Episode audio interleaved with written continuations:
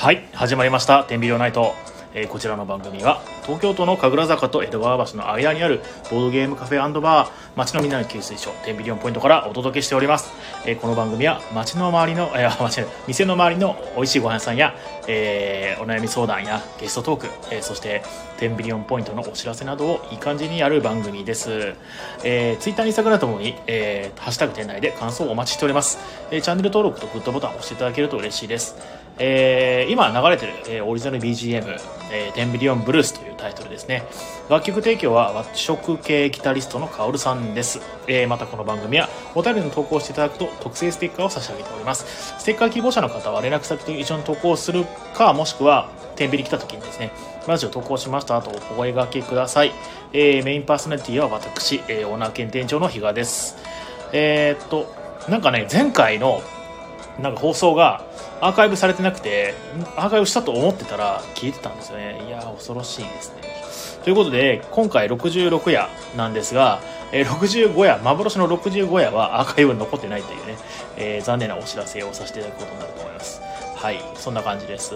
えー、と、えー皆さんいかがお過ごしでしょうか？あえー、っと新宅が来てるかな？今日は新宅寝てるかもしれないね。はいじゃあ僕一人でやる可能性が高いです。はい。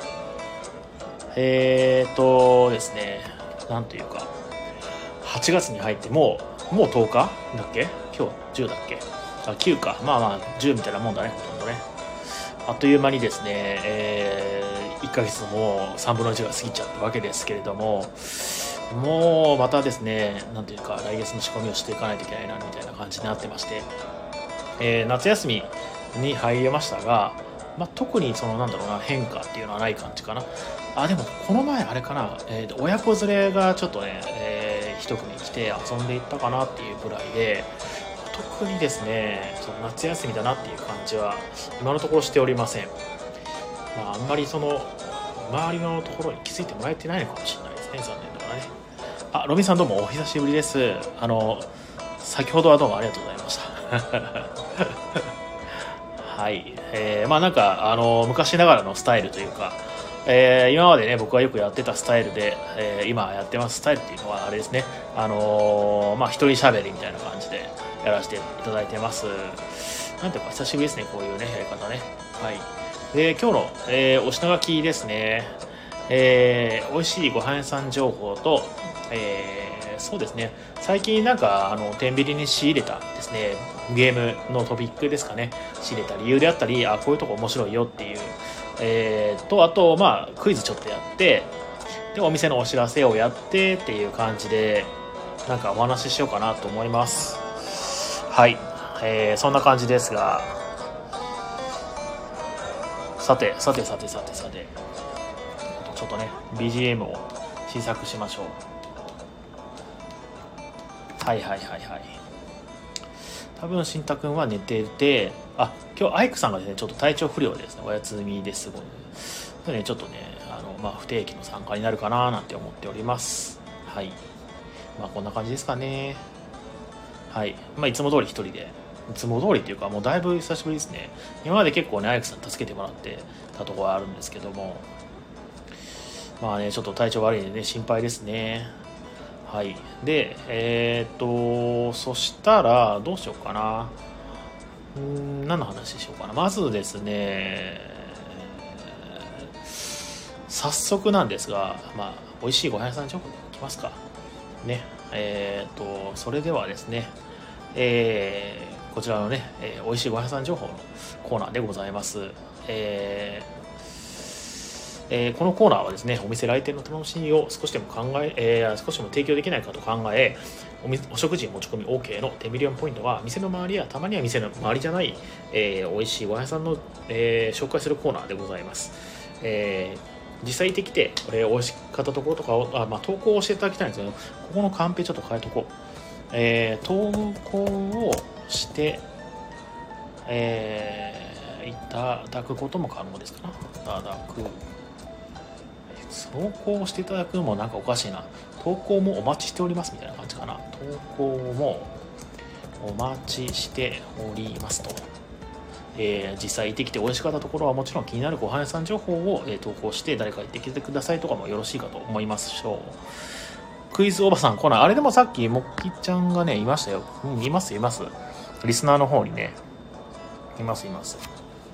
ただ声が声っていうかまああれですねコメントが流れてこない感じかなねはいえっ、ー、と、それではですね、えっ、ー、と、今日の、えー、投稿をいただいておりますので、こちら紹介させていただきます。いつもね、ありがとうございます。そしたらですね、こちら。あ、そっか。えっ、ー、とね、前の時の投稿、ね、あの、1個スルーした投稿ですね、あの、チャンサキさんが、あの、イベイベントでゲストで来てくれた回に、投稿があった、ちょっとなんですかね、なんだかの、狂気の純度が高めのですね、投稿あったんで、そちらの方を、まあ、今回僕だけなんでね、紹介させていただこうと思います。はい、それではですね、えー、っと、はちょっと待って。えっとですね、これはいいよね。これ前のやつだね。この狂気の純度がかなり高いね。はい、では、レター内容を表示します。こちら。あ、クイズ待ってるさん。キャーヒガさんの イニシャルは H。うん、そうだね。ヒガだから H だね。はい。それでは、えっ、ー、と、お便り読ませていただきます。えー、埼玉県ボドゲ店主に恋する17歳、職業美少女さんからのお便りです。えー、比嘉さん、こんにちは。ねえ、私綺麗え、綺麗？ありがとう。大好き。もうやばいですね。これ読むの辛いですね。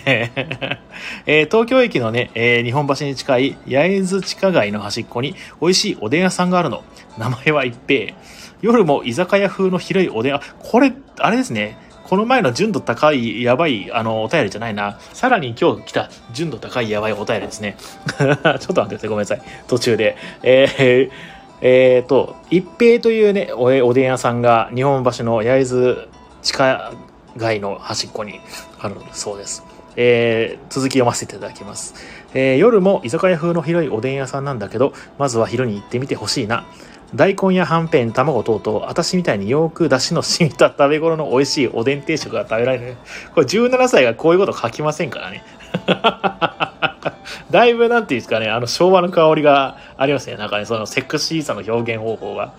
えー、おでん屋って、えー、普段あまり行かないじゃない？でも、ここは入りやすいし、誰にでも受け入れられる正統派のおでんなのよね。なんでも、日本で初めてコンビニおでんを出すときには、このお店を参考にしたらしいわよ。おー、そうなんですね。え、正統、清純派の、えー、正統派のおでんだけじゃ物足りないって仕方ないわね。焼津地下街にはもう一軒最近できたばかりのたけしっていうおでん屋さんがあるわ。ヤングコーンとかタコのつみれとか美味しそうですね。えー、若者向けの変わり種の具ばかりよ。でもまずは正統派の一平から焦っちゃダメ。えー、食事も恋もそう。正統派な、えー、店で食事をして、えー、普通の女の子と恋をしなさい。それで物が、物足りなかったら、私が付き合ってあげるとのことです。いや、だいぶ来てますね。こうなんていうか、なんか、その、な数値を削られる感じ、この精神力の数値を。いや、最高ですね。ありがとうございます。えー、埼玉県のボドゲ店主に恋する17歳、美少女の方からいただきました。えっと、おさらいすると、おでん屋さんがあると。正当なね。で、八重洲口、東京駅の日本橋に近い八重洲地下街の端っこにある、えー、一平というね、えー、関数字の位置に、えー、平、平地の平で一平っていうかね。ああ、いいですね。というのも最近、あの、僕が今日だっけな、昨日か、に、えっ、ー、と、ツイッターの方でですね、あのお、おでんが食べたいなって、もうふと思ったことを、あの、つぶやいたんですよ。で、ちょうどすごい、あの、リアルタイムね、あの、情報でとても嬉しいです。ちょっとおでん屋さん行ってみたいなと思います。明日休みだから行こうかな。行けるかな。明日ちょっとあれなんですよね。あのー、なんだっけな。あ、そうそう。えー、グリーンルームさんの、あのポイントカードを作ろうと思っててでそれのデザイン作業とかあとえっ、ー、とお店のチラシがねもうそろそろなくなってきたんで、えー、新しく発注かけるかもしくはちょっとデザイン変更するかみたいな感じでちょっとお店の作業をやりたいなと思っててどうかないけるかないけ行きたいなとは思うんですけどもしかしたら作業は進まなくていけないいけないかもしれない。でもいいですね。おでん情報はすごく嬉しいです。えっ、ー、と、それともう一個ですね、その、何ですか変わり種系のおでんで、最近できたばかりのたけしっていうね、ひらがなでたけしですね。っていうおでん屋さん。ヤングコーンとかタコのつみれとかちょっといいですね。僕これなんかちょっと食べてみたいな。おでん、いや、でもね、あの、えっ、ー、と、おでん屋さんと呼ばれるものに対して、あんまりそのいい思い出が、まあな、まあ、悪い思い出もあるわけじゃないんですけど、なんかびっくりするほど美味しいなとか、これはやっぱり店で食うおでんはちげえなみたいな感じで、あの、感動した覚えがないので、まあ、おでんってなんかね、やっぱりその家で食べたりとか、まあ最近だとね、まあコンビニとかでね、食べたりすることが多いんだと思うんですけども、なんか、あのー、よし、晩飯おでん、おでん食いに行くかっていうね、あんまないかもしれないんで、でもなんか、やっぱり、そ、やっぱりな何作っても大体美味しいじゃないですか、おでんって。なんで、あなんかちょっと久しぶりに食べたいなっていう気分になって、ちょっとこの前、昨日かツイートをしたんですね。いや、リアルタイム、いや、なんていうか、ジャストタイムですかね、これね。えー、情報嬉しいです。ありがとうございます。はい。いやいやいやいや、これちょっと一回これ消してと、美少女のね、やつを消して、はい。いやー、なんかね、投稿ね、もう一個いただいてて、まだね、えっ、ー、と、あったあった、あれだ。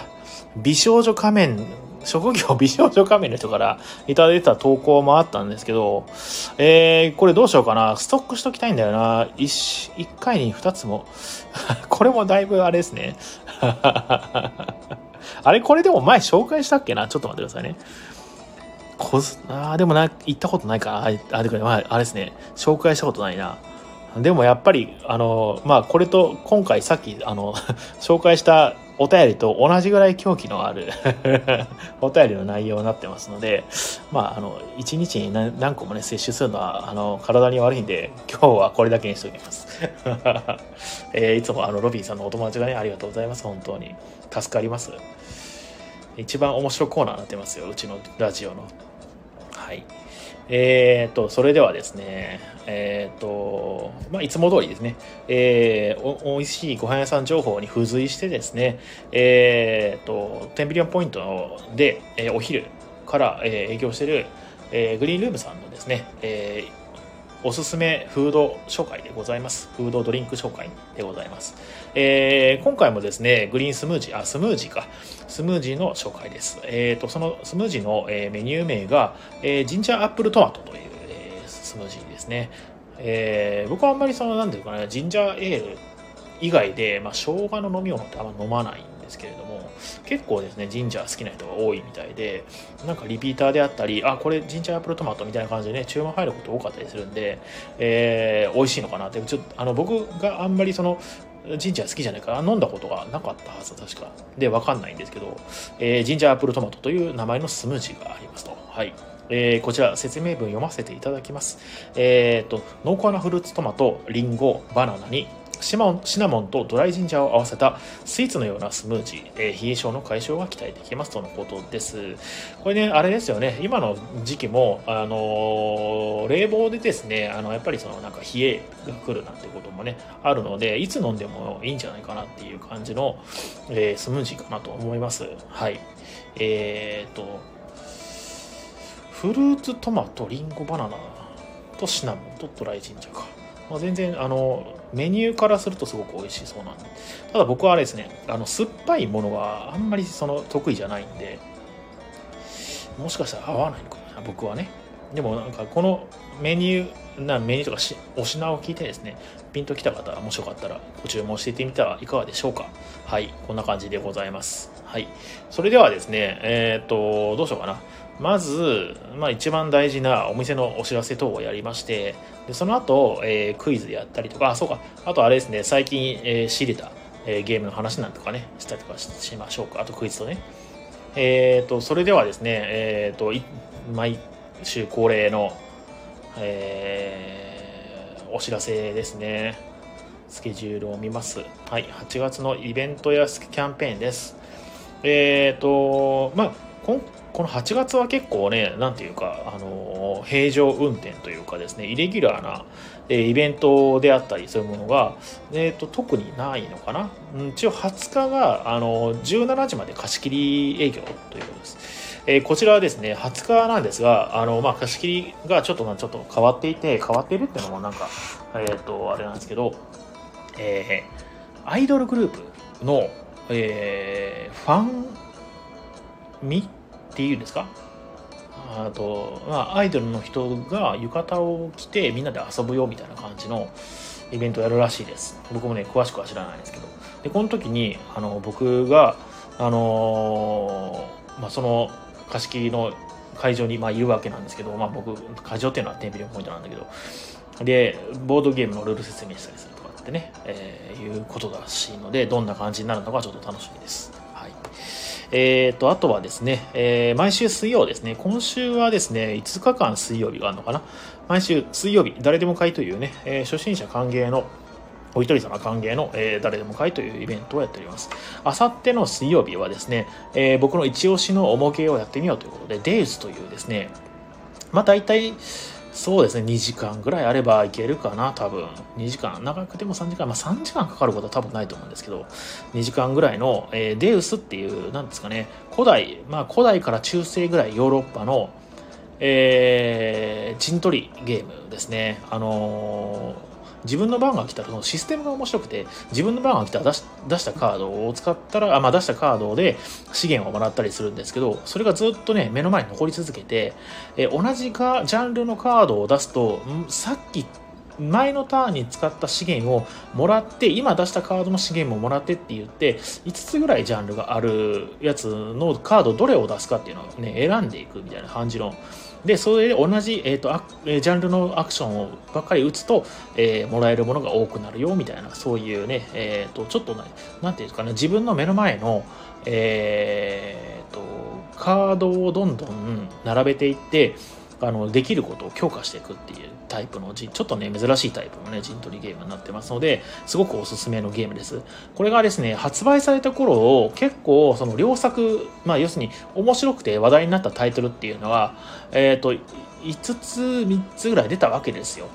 でそのなんだっけなでも他のこの同じタイ時期っていうのなんだっけな。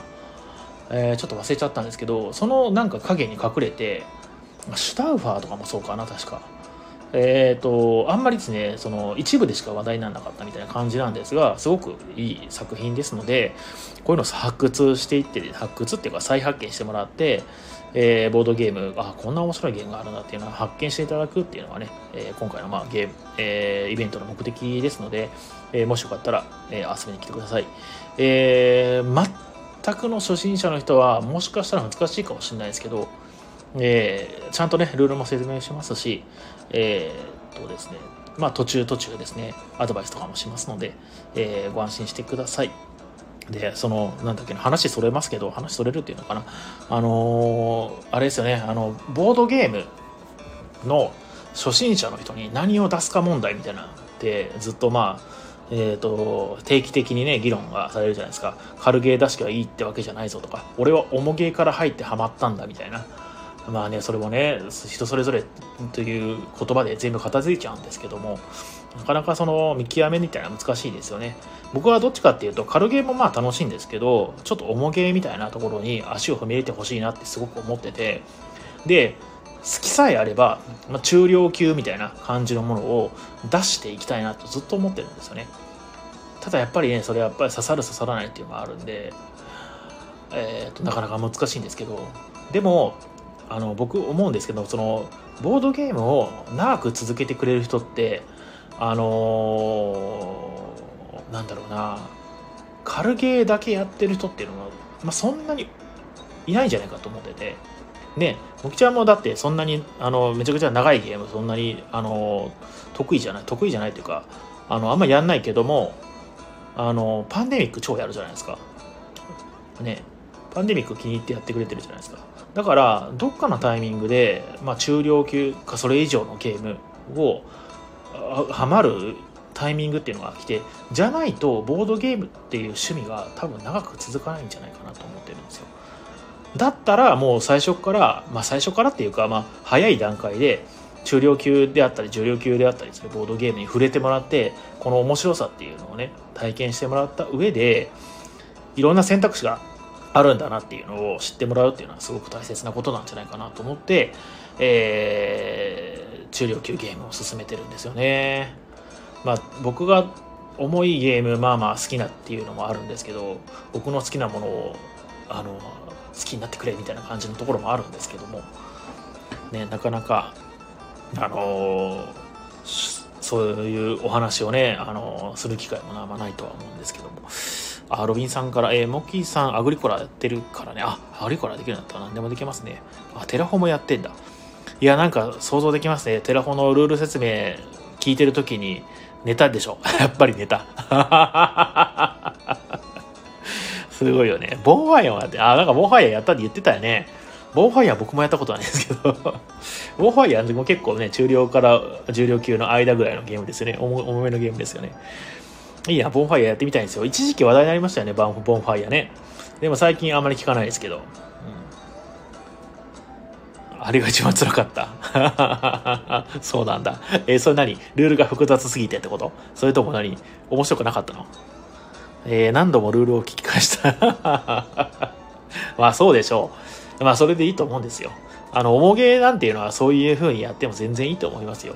あのー、それが嫌だっていう人は、あの、なんだろうな、重げ得意な人としたゲームやってりゃいいわけで、それは、そのなんだろうな、ステージが違う。ステージっていうのかな、エリアが違うみたいな。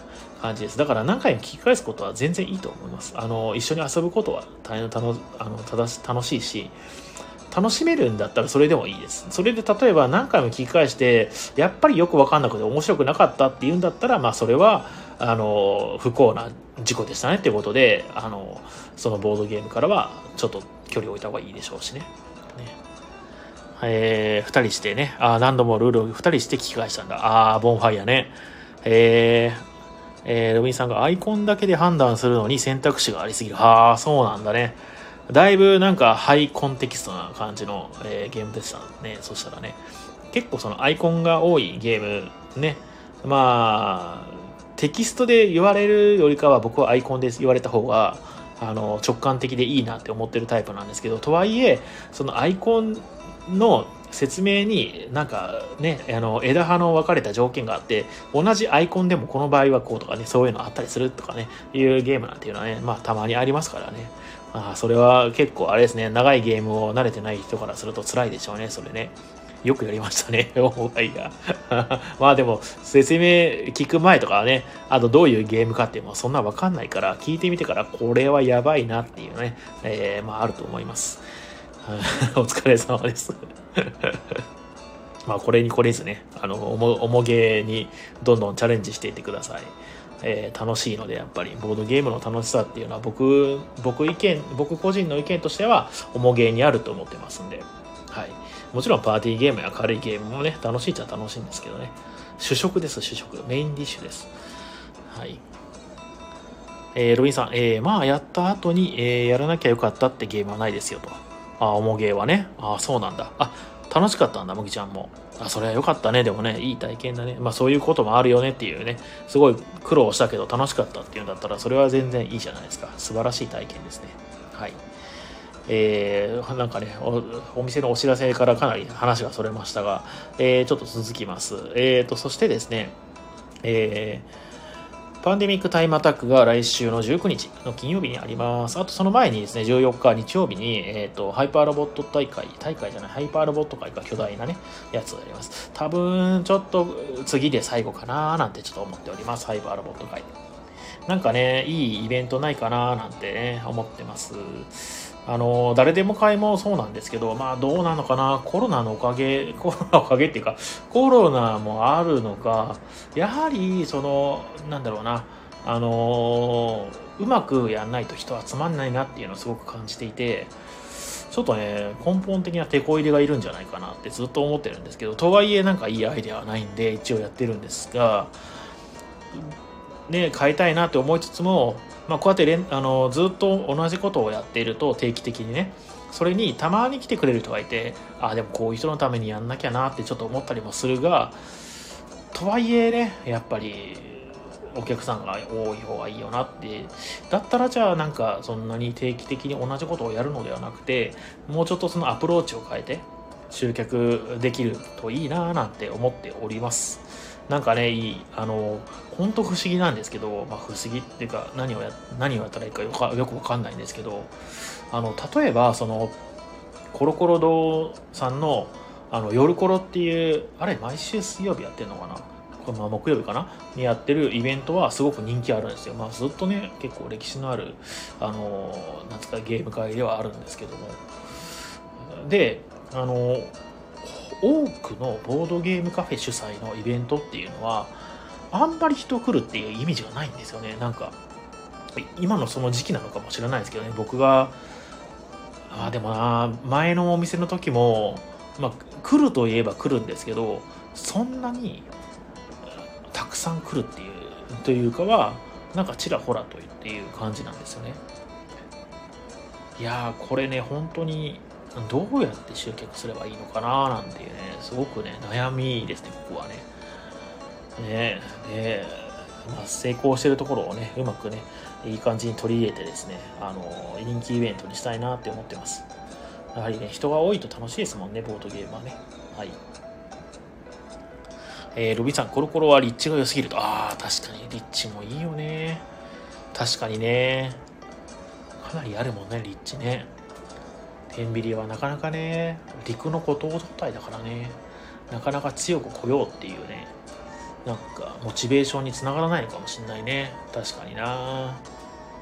階段多いしね。うん。2点目目指す時は、あれかな。もっと立地のいいところでしょ。はい。うん、ロビンさん、うちからは近いとね。あ、確かにそうなんですよね。なんかロビンさん、あの、えっ、ー、と、今日ね、来ていただいて、あの、今日もありがとうございましたって見送った後に、ツイッターちょっと眺めてたら、あの、帰宅って言って、すごい早い時間に来てくれたら、あ、めちゃくちゃ近いんだなって 思ってました。えっと、もきちゃんが、グリーンルームさんがあるのは強いと。確かに。助かってます、グリーンルームさん。やっぱりなんかそのよくこの前もねあのしんたくんとかにねあどうしたらいいんだろうねみたいな雑談レベルでラジオとかで話しててあのー、なんだっけなえっ、ー、と特徴がある方がいいと。まあ確かにそうだなと思ってて。でそのクリーンルームさんはねすごい特徴になってくれてるんですよね。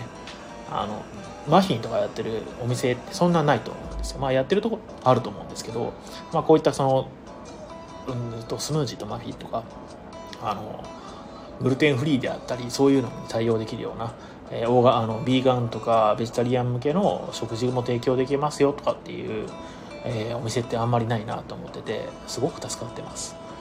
特色がついたっていうのはすごく強いんですねやっぱ、うん、いやいやいや。さてさてあーでえー、っとですねなんだっけ。あそうそうイベントイベント。えー、っとあとは25日の木曜日ですね。えー、こちら、えー、誰でも落語というですね、落語、落語会ですね。皆さんに楽しむ落語会をやりますので、えー、もしよければ、えー、ご参加ください。昼よりやってます。はい。えー、ロビンさん、またパンデミーイベント行きます。ああ、どうもありがとう。嬉しいです。パンデミーね、なんかね、一時期すごい、あのー、最大風速の時8人ぐらい集まってね、すごい楽しかったですよね。なんか4択ぐらいね、パンデミックが経って、楽しかったな、あれはね。また多分あのー、イベントでやっぱりそのコロナも結構関係してると思うんで、えー、落ち着いたらまたね戻ってきてくれるんじゃないかなってちょっと淡い期待をしております。はい。で、えー、今回のその誰でも落語の、えゲストはちょっと、え変わっていてえっ、といつもはですねあのシラモンさんのえ何ですかね知り合いであったりお友達とか、えー、兄弟子さんとか、えー、の、落語家さんが来てくれるんですけども8月の25日木曜日の夜のゲストは、えー、白門さんの大学時代の就活講師である唐沢明さんっていうなんかトマト博士ですかね。えー、が来るというね、これどうなるのかすごいちょっとね、楽しみです。トマトの健康セミナーってやるんですって。で、プレゼント付きでトマト配るらしいですから、もしよかったら なんかでもテレビ出演とかね、本とか出してとかイベントのなんかあのセミナーの講師やってたりするらしいですよ。謎の、えー、ゲストがやってくるので、えー、なんか面白そうですので、もしよかったら遊びに来てください。いやー、唐沢先生、なんか不思議な人なんですよね、なんか。たまになんか見るんですよ。なんか、あの、唐沢先生っていう、まあそのね、ゲストの人なんですけれども、あの、すごい、まあ、パワフルな人で、テンション高くてですね、あのー、なんていうんですかねあのまあ悪悪い何なんだろうあのたまにそういう力強い人っていうのはね僕に 2, 回か3回ぐらい会ったことあるんですけどいてあのー、前々回かなの時にちょっとなんかあの宣伝があるからちょっとあの2分ぐらい欲しいと言われてシラモンさんのイベントの時に2分くらい宣言したんですけどその時にねあのなんていうのトマト博士ということでトマトをすごい推してるんですよ。であの挨拶がなんだっけなトマトを絡めたダジャレを言った挨拶なんですよ。僕は絶対無理だなと思って。まあなんていうかそのまあダタ滑りしてたんですけど。いやでもすごいすごいなんていうか強キャラだなというね イメージがあります。いやこういうなんていうんですかねこのなんか行動力のある人っていうのがまあ芽が出たりするんでするんだろうななんて思いながらちょっと見てました、ね、不思議な人です。はい。あそうそうそうさかなクン的なねそうそうそうそう。そうおはおはぎをございますみたいな。そんな感じ。のなんかなんとかトマト。なんとかリコピーみたいな感じで。言ってた言ってた。確かに。トマト博士さかなクン的なやつだ。ああああああえー、ロマロミンさんがそれは戸惑ったでしょうってね。トマのところカタカナでね。ありがとうございます。いやダジャレね。いやいいですね。なんかよく乾いた笑いが出ちゃうのも楽しいもんですよ。今日もですねなんだっけなあの、ねロービンさんと一緒にやってたあのご相席であの、初めてですっていうあの、女性がですね2人えー、一緒に遊びに来てくれてあの相席であのみんなで遊んでたんですけどもあのボツワナっていうねあの動物が出てくる、えー、ゲームをちょっとやっててでその時に象でね なんかダジャレ言ってて なんかなんか謎の笑いとか出てましたね 女性のダジャレは全肯定ですよねって いや肯定っていうかなんだろうなあの、まあ、あんまり言い訳してもダメだね。確かに肯定してましたね。いや、なんだろう、あの、うんとね、親密度が高くなってくると、えー、ダジャレに対して鋭いツッコミをしたくなるっていうのはやっぱあるじゃないですか。そういう感じです。はい。はい、それではですね、えっと、続きまして、まあでもこんなもんかな、本当に。で、いつものね、あのー、なんだっけな、ラミーキューブはもうやってやってて来月またやりますでえっ、ー、といつものキャンペーンはボトルレターと学割かなっていう感じ学割今回結構お得だと思うんだけどな今月は本当に夏休み期間中に誰か来ないかな学生さん。はい。えー、こんな感じかな。えっ、ー、とお知らせもやったということなのではい。えっ、ー、とまあお楽しみのクイズ上クイズクイズタイムいけます？あれ？なんかもう一個あそうそうそうそう。最近買ったゲームのお話でもしましょうかその前にね。えー、っと、まあ、最近買ったゲームなんですけれどもあのー、まあ何かな。あバーリング・ウィッチクラフトっていうですね、えー、魔女をテーマにしたゲームでえっ、と鍋に薬を入れていって薬の材料からどどぼどぼ入れていくんですよ。でそうすると、えー、鍋から完成品と言われる、まあ、薬の材料みたいなのがまた出てきてでそれを隣の人に「はいどうぞ」って渡すんですね。でえっ、ー、とそれを全員一緒にやって、えーまあ、隣の人からもやってくると。でその薬の、えーと、隣の人からやってきたとか、まあ、鍋に入れるための薬の許容量っていうのが決まっててそいつを溢れさせてしまった場合、えーと、その送り込んできた人にですね溢れた分の薬の材料を渡すんですけどそれが、えーと、点数になるみたいな、えーと、何を言ってるかよく分かってないんですけどもただゲーム自体すごく面白いです。なんだろうな、えー、エンジンビルドって言われるタイプのゲームなのかな。あのカードで A を入れたら B が2つ出て AB を入れたら C が4つ出てくるっていうタイプのカードみたいなのがあってそれをどんどん使ってですね、えー、素材をどこどこ増やして対戦相手に送り込んで対戦相手の、えーと、器をあふれあれあふれさせたらその溢れた分だけが点数になるみたいな。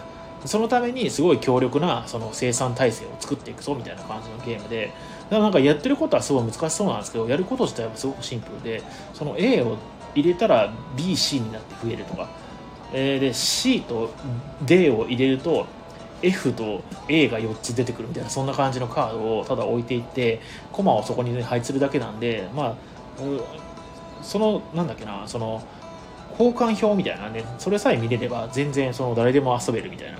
で大体ゲーム自体も、まあ、1時間かかんないかな。4 5 0分ぐらいで終わるような、えー、感じのゲームですので、えー、とても、えー、いいと思います。すごく最近その、えヒットした中量級のゲームです。すごくおすすめです。はい。えーと、あとは、買ったやつ何かな。拡張よく買ってんですよね、最近ね。いや、これ良くない傾向なんですけどね、あの僕結構そのボードゲーム買う時も保守的なんですよ、その。まあ、名作のであったり、拡張であったりを買うんですよ。で、拡張何買ったかっていうと、アグリコラの、えー、泥沼からの出発っていう、えー、これもね、結構ですね、昔にあった拡張がようやくリメイクされたということで、最近出たやつなんですけども、あのアグリコラっていうねあの農場経営系のボードゲームの、えー、追加、えー、キットみたいな感じで新しい資材が増えて選択肢が広がることによってですねなんかいろんなダイナミックなねゲームに変化が起こるみたいな感じの、えー、拡張なんですけど、えー、昔僕持ってたんですけど、まあ、まあ手放しちゃったんですけども、えー、ただすごくねそれは良くてで今回のねあのリメイクされて多分ルールとかもねちょっと変わってるんでしょうどういう風な変わってるかっていうのはねやってみるまでのお楽しみではあるんですけどすごくいい拡張でしたので、えー、買わせていただきました。はい。あとなんかいろいろ買った気がする。ああとあれだ。キャットインザボックスとかね。まあこれは結構有名になってますからね。キャットインザボックス説明するまでもないかもしれないですけども。ロビンさんの、えー、コメントです。学生服着ていけば学割ですか？セーラー服。ロビンさんがセーラー服で 学生服着てくれるんだったら、まあその勇気を叩いて学割にしますよ。いや、でもな、いや、それで相席とか入ったら僕どういう顔したらいいかわかんないから、やっぱりやめて。やばい人が来るお店って思われたくないからやめて。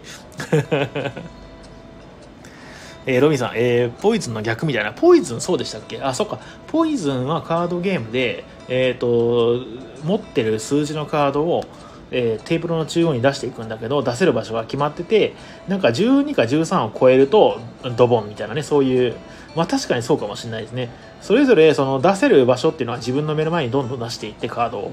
で、それで、そのカードを使って、あの、素材を、えー、増殖させるみたいな培養させるみたいなそんな感じのゲームですね。はい。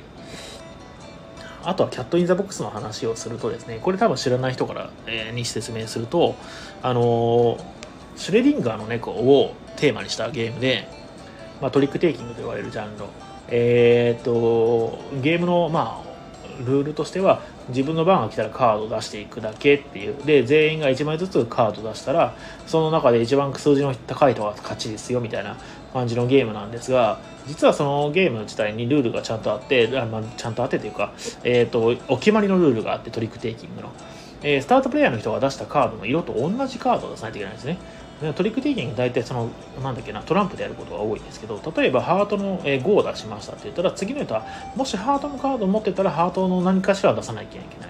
で、その出すカードによってね、勝つか負けるかって決める決まるので、結構運ではなく戦略が多いんですよね。今このカードを出したら負けることができるからとか、勝つことができるから、今このカードを出そうみたいな感じでやっていくっていうタイプのゲームなんですが、このキャット・イン・ザ・ボックスには、そのカードの色が最初は決まってない真っ暗なカードが出されてで出した人がこれは黄色の4ですみたいな感じで宣言するんですよ。でそうすると,、えーと、テーブル中央に黄色の4っていうまあまあなんか、え、カードの一覧表みたいなのがあってその黄色の4を潰すんですね。そしたらもうこれから誰か出した時には黄色の4ないですよみたいな感じでやっていって、えー、やっていくトリックテイキングゲームというなんかなんかすごい不思議なえっ、とまあやってること自体はそのトリックテイキングってルールプラス陣取りみたいな感じかな。ね、そのどんどんそのなんだっけな中央の出したその一覧を自分のコマで埋めていくんだけどそのコマの塊が大きいと得点がでかいですよみたいな感じのシステムなんですよね。はい、まあまあこれは一回やってみてから多分わかると思うのでお店にございましてあの説明をしますので、えーと、もしよかったら、えー、お試しください。はい、そしたらですねえっ、ー、とそろそろクイズクイズターンに行きましょうか。いやでもなんかあれですね今もう3040分か話してるんですけどうーんともうまあまあまあもう半年近くですねラジオやってるのでだいぶ慣れてきましたねこうやってねこうだんバーっとおしゃべりするのはね。昔はね本当にしんどくて大変でしたよ本当。だからあ何喋ろうかな次何て言おうかなとか話つながんないなとかっていう風にこんな感じでね一人でバーっと喋れるのってなんか成長したなってあの継続はパワーだなって思った。はい。では次の クイズです。はい。確かにねロビンさんまともに正解出す人いないよって書いてある。確かに。クイズね。ほんとね。大喜利大会になっちゃうね。でもね多分ねムーランさんいるからねムーランさんいるいるんだよね多分ね。あいたいたいた。ああムーランさんムーミンさんだ。ムーミンさんいるから多分ムーミンさんは普通に普通に答えてくれると思います。はい。それではですねいきます。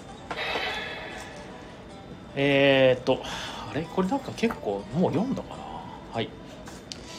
えー、平成11年までは大白鳥を平成12年からは白鳥を県の鳥にしている中国地方の県は何県でしょうか？平成11年までは大白鳥。平成12年からは白鳥を県の鳥としている。県の鳥っていうのがあるんですね。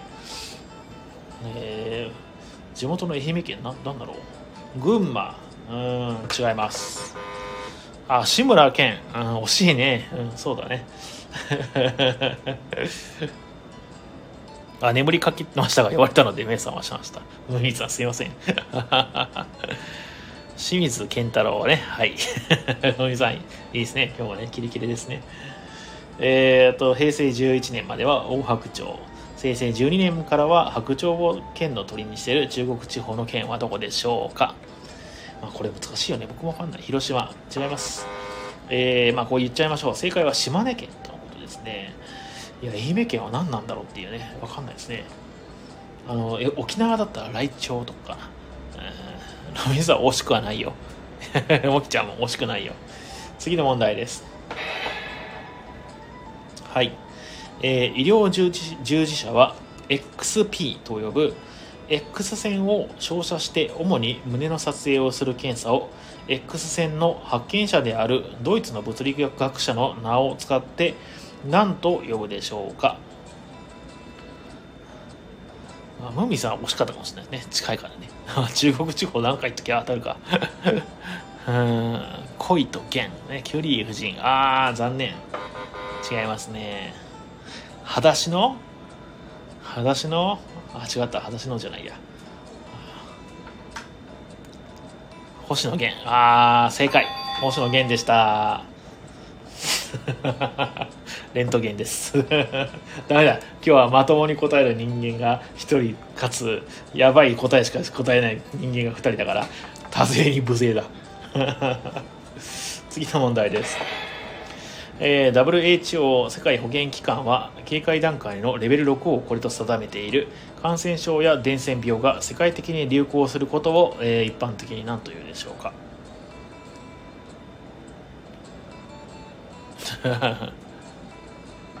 タイムアタック。タイムアタック。あー違います。残念。パパン。ほら好きなやつだろ。言えよ。好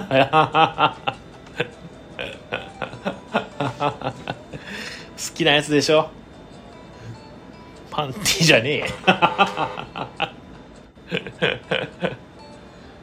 そらそら。あんたが一番好きなボードゲームだよ。そらそら。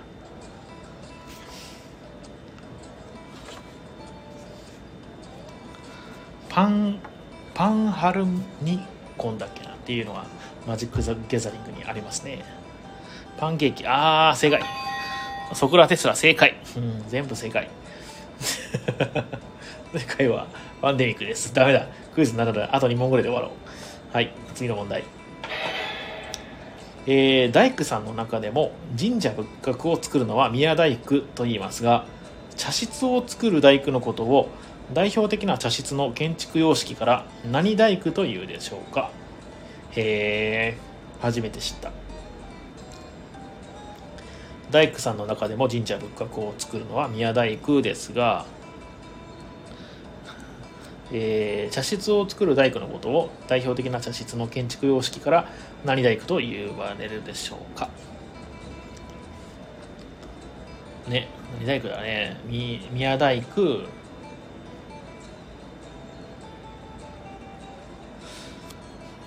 ロビンさんごめんなさい。真面目にやりますから。あと100問お願いします。絶対嫌だ。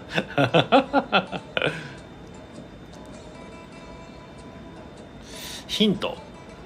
ヒントね。うんとですね。最初の一文字は「す」です。あであのね大手牛丼チェーン店の名前と同じ。すき家大工正解です。ねこの牛丼チェーンのすき家はまああのひらがなで好きかな。やなんだけどこっちの方は、えー数数学の数に、えー、と奇数の奇にえー、やはえっ、となんだっけ、えー食べ物屋さんの屋部屋の屋かという感じですね。はい。では次の問題です。えー、っとあちょっとこれあれか。前やったやつだから新しいやつにしよう。ちょっと待ってね。はい。新しいノートにします。ノートっていうか問題集にします。はい。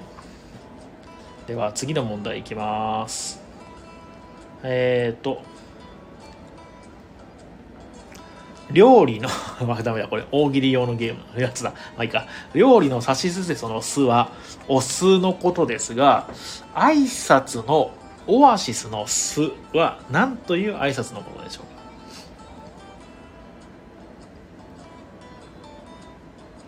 やっぱ好きやねんってね。すみません正解です。素晴らしいですね。好きやねん。何々。屋敷隆人か。合ってたっけ？屋敷隆人ですよね。好きやねんね。えー、次の問題です。えー踏み跡をたどることという登山用語と元の絵を薄紙に浮かして透かして書き写すことを英語で足跡という意味の言葉でもで共に何というでしょうか。踏み跡をたどることを言う登山用語、えー元の絵を薄紙に透かして描きトレース。素晴らしいですね。では次の問題いきます。えー、とどうしようかな？歴史問題でもいこうかな。ルビンさん好きだしね。歴史問題歴史問題。あったあった。はい。えー、幕末から明治にかけて起きた戦争のうちえー、戊辰戦争と西南戦争といえば先に起きたのはどっちでしょうか？これはボケらんない。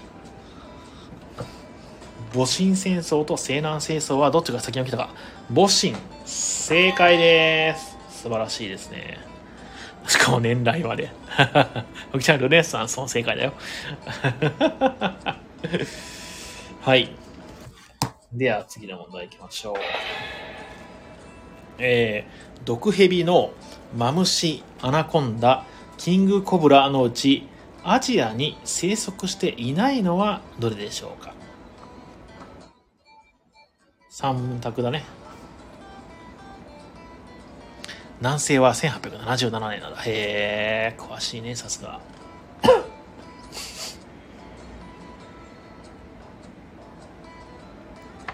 えー、キングコングうん残念キングジョー。うん、それは日本に生息してる。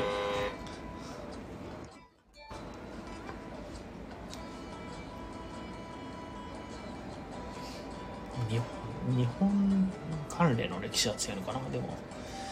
うーん、なんだこれ。もきさん何書いてるかわかんないや。正解はアナコンダです。では次の問題。えーオーストリア大公フランツ、えーフェルディナンドとその妻ゾフィーが1914年にボスニアの出身ボスニア出身のガブリロ・プリンツィプによって暗殺され第一次世界大戦の引き金になったのは何事件と呼ぶでしょうか、オーストラリア大公フランツ・フェルディナンドとその妻のゾフィー。サライエボ事件正解です。生麦事件とは違いますね。生麦事件ね。あありますね。生麦事件ね。はい。それでは次の問題いきましょう。えー、どうしようかな。うーんと。うんはいはいはい。どうしようかな。ああわかりました。はい。えー、秦の始皇帝が中国全土を統一したのは紀元前と紀元後のどっちでしょうか？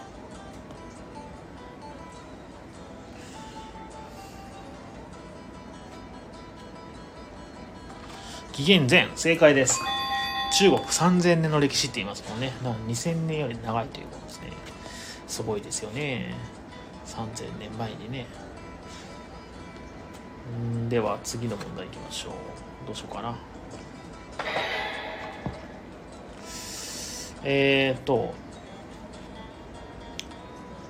えー、第一国立銀行日本郵船日本鉄道などの創立に携わった実業家で、えー、2024年から発行される新1万円札の肖像になる人物といえば誰でしょうか？渋沢栄吉素晴らしい。あキングダム。はそうなんだ。真の始皇帝の話なんですね。えー、ちょっとキングダムね一回見たいなと思ってるんですよ。あのー、でもね漫画は途中まあ途中でも本当にね多分10巻ぐらいまでかな。多分ね読んだんですけど。でまあ今ネットフリックス入ってるんでアニメで見ようかなと思ってアニメ見たんですけどなんか1話か2話ぐらいでなんですかね演出がすごくねもう耐えきれなくてね見れ見れなかったですね残念ながら。はい。はい。なんかななんだろうなお芝居見てる感じ。まあまあそういうもんなんですけどね。うん。なんかななんだっけな最初にその主人公とそのライバルのなんかグルフィスみたいな少年いるじゃないですか。その人がなんだっけあの国かどっかの偉い人にえっ、ー、と出会って俺はと天下を取るんだみたいなことを単価を切るシーンがあるんですけどもうそこでうってなっちゃって見るのやめました。謎のところでね。あれあれから多分続けてみると多分面白いんでしょうね。すごいね。やっぱり一大コンテンツですからね。あ、で、アニメって言えばそうですね、今日ですね、ちょっと時間があったんで、あの、ネットフリックスアニメ見てたんですけど、最近ですね、ちょっとまあ、あの、なんだっけな、あの、話題になっているですね、アニメの、えー、リコリス・リコイルというですね、あの、アニメを見たわけですよ。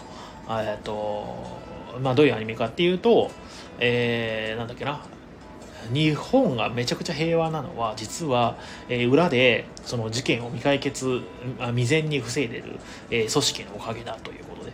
でその組織が、えーと、孤児の女女子女の子をですね、えー、引き受けてあの暗殺のエージェントに育て上げて、えーその事件を未然に防ぐみたいな、まあ、そういったその犯人殺人犯とかねを、えーと、始末するエージェントに育ててあげるみたいな。で都会では、えー、女子高生の制服は、えー、なんか迷彩服なのだみたいな感じで 設定はちょっとなんかあれやべやばそうだなっていうふうに思うようなアニメがまあすごくその流行ってたんで、まあ、見てみようかなと思って流行ってるんだったら。であの多分4話か5話ぐらいまで今やってるのかな？で見たんですよ。なんかどっかで見たことあんなこれって思ったらあのね放課後サイコロクラブっていうのがあるんですよ。まあ、ボードゲーマーの人だったら知ってると思うんですけど、あのー、普通の女子高生がすごろく屋のような ボードゲームショップのすごろく屋っていうのがあるんですけど、ね、のところで、あのー、まあ、店員とかになったりとかして、まあ、そこでボードゲーム作ったりボードゲームを楽しんだりっていうドタボタ、えー、コメディみたいなのがあったりするんですけどそれすごいそのなんだっけな放課後サイコロクラブの、まあ、暗殺暗殺っていうかまあガンアクションシーンのある放課後サイコロクラブだなっていう感想です。ただあのアクションシーンが多分すごくよく作られていてあの僕結構そのアニメとか見てる時に何だろうな話のなんか矛盾であったり主人公の動機であったりとかあのセリフ回しであったりとかあのテンポとかが気になったらうもうしんどいってなっちゃうタイプなんですけどそれねすごいですねテンポ良くて。であの、まあ、なんだろう動機はまあまあまあそんなに気にならなかったですね。まあ矛盾っていうかまあそのおかしいっていう点は多分あるんだろうけどそんなに気になる感じじゃなかった。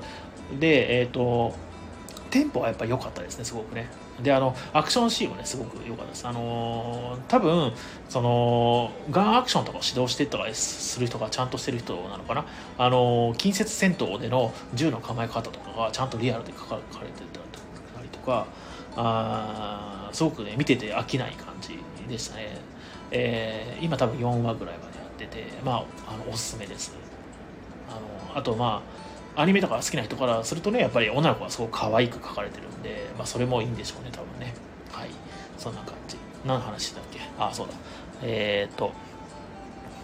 あコメントが。えー、絵はどんどん上手くなってる。ああキングダムね。はいはいはい。えー、ムーミンさん、えー、リコリス気になってます。あ、よかったですよ、すごく。あのー、全然面白いと思います。あの、4話ぐらいまで今やってるんですけど。えー、ロビンさん、比嘉さんの好きなジャンルと苦手な部分を教えてくれれば何かおすすめできるか。まあ、確かに。好きなジャンルね、結構僕雑食なんですよ。えー、なんだろうななんだろうなまあ、ベタですけどね、まあ、アニメの話ですか？うん。で、広角機動隊が結構好きですね。で、なんだろうな。でもなんか多分今思いついてないだけで多分もっと好きなアニメ多分たくさんあるんですけど。あとなんだっけな。あジャンルね。ジャンルは結構何でもって感じ。あでも日常系はあんまりかな。あとあとはなんだろうな。まあヒューマンドラマも結構好きです。カウボービバップね、うん、好き好き。いいですよね。うん、僕は、えー、恋愛要素入るときついです、アロミンさんね。はいはいはいはい。サイコロもそれで挫折。あ、そうなんだ。恋愛要素ね。まあ確かにね。まあ、好き嫌いっていうのはね、やっぱどこに、みんなありますもんね。うん、なんかやっぱ、そういうね、女の子は主体の、そういった、えっと、コンテンツは、まあ、どっか恋愛が入ったりとかすることっていうのはやっぱり多いでしょうね。ね。ああそうね。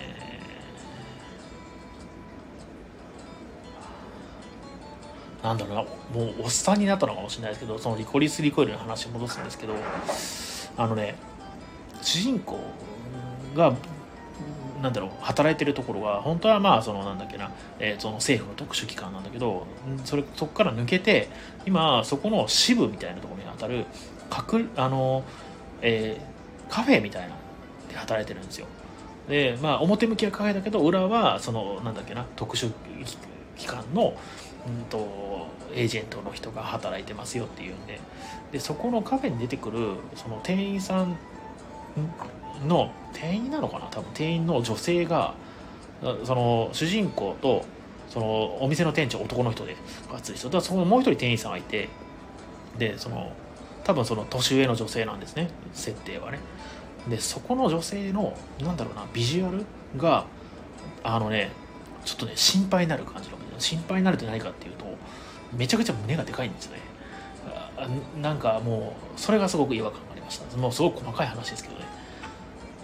おお大丈夫かこれみたいな。まあでもそういうやっぱりねあのー、なんだろうな。そういう要素を入れるのが受けが良くなるんでしょうね。でもなんか見た見た時にうおっなっちゃいましたね。まあなんか具体的に言語化しにくいんですけど、うん、そこでなんかちょっとあこれやばいかもってちょっと思います、うん、そんなのかな。そのロビンさんがサイコロ放課後サイコロクラブで恋愛要素が入っててダメだったっていうのを聞いて思い出したんですけど。なんかやうん。まあねよくある手法ではあると思うんですよね。そういったそのなんかすごくそのセクシーな女性を出すとかね。胸の大きな女性を出すとかっていうのは、えー、まあまあまあまあ。えー、ロビンさんが、えー、なんというか本編より恋愛メインになるとか、あ確かにね、読みたかったトーリーと違うみたいなところはあったりまあでもそれ自体はねそのなんだろうなエリアの違いなんで不幸な事故みたいな感じですよね本当。ね。別にそれが悪いとかいうわけではないでしょうしね。そういうふうなやり方を選んだだけであってね。ね。はい。はい。で最後じゃあクイズ1個やってじゃあ終わりにしましょう。はい。えー、なるほどね。これは多分みんなわかんないぞ。わかんないでいいのかな。まあいいか。えー、文法のかかり結びの法則をまとめたテニオハ細鏡。文学から芸能までに芸能まで多岐にわたる随筆集。玉勝間。歴史の注釈書である「古事記伝」などの著作で知られる江戸,、えー、江戸後期の学者は何でしょう？あれ玉勝間どっかで見たことあるな。なんだっけな芸芸人さんとか芸能人の人がなんかバイブル的な見といた方がいいみたいな本ありませんでしたっけ？芸事をやる人は。なんだっけ？そういうのあったよな。えー、ロビンさんえー、本意なんていうかなななんですか？あ元織宣長正解です。すごい。よくわかったね。有名なのこの人。全然初めて聞きました。154番、うん、特に注釈はないな。えー、みんなすごいね。よく知ってますね。玉勝間かな？でもこれ。なんかそういう話をどっかで聞いたことある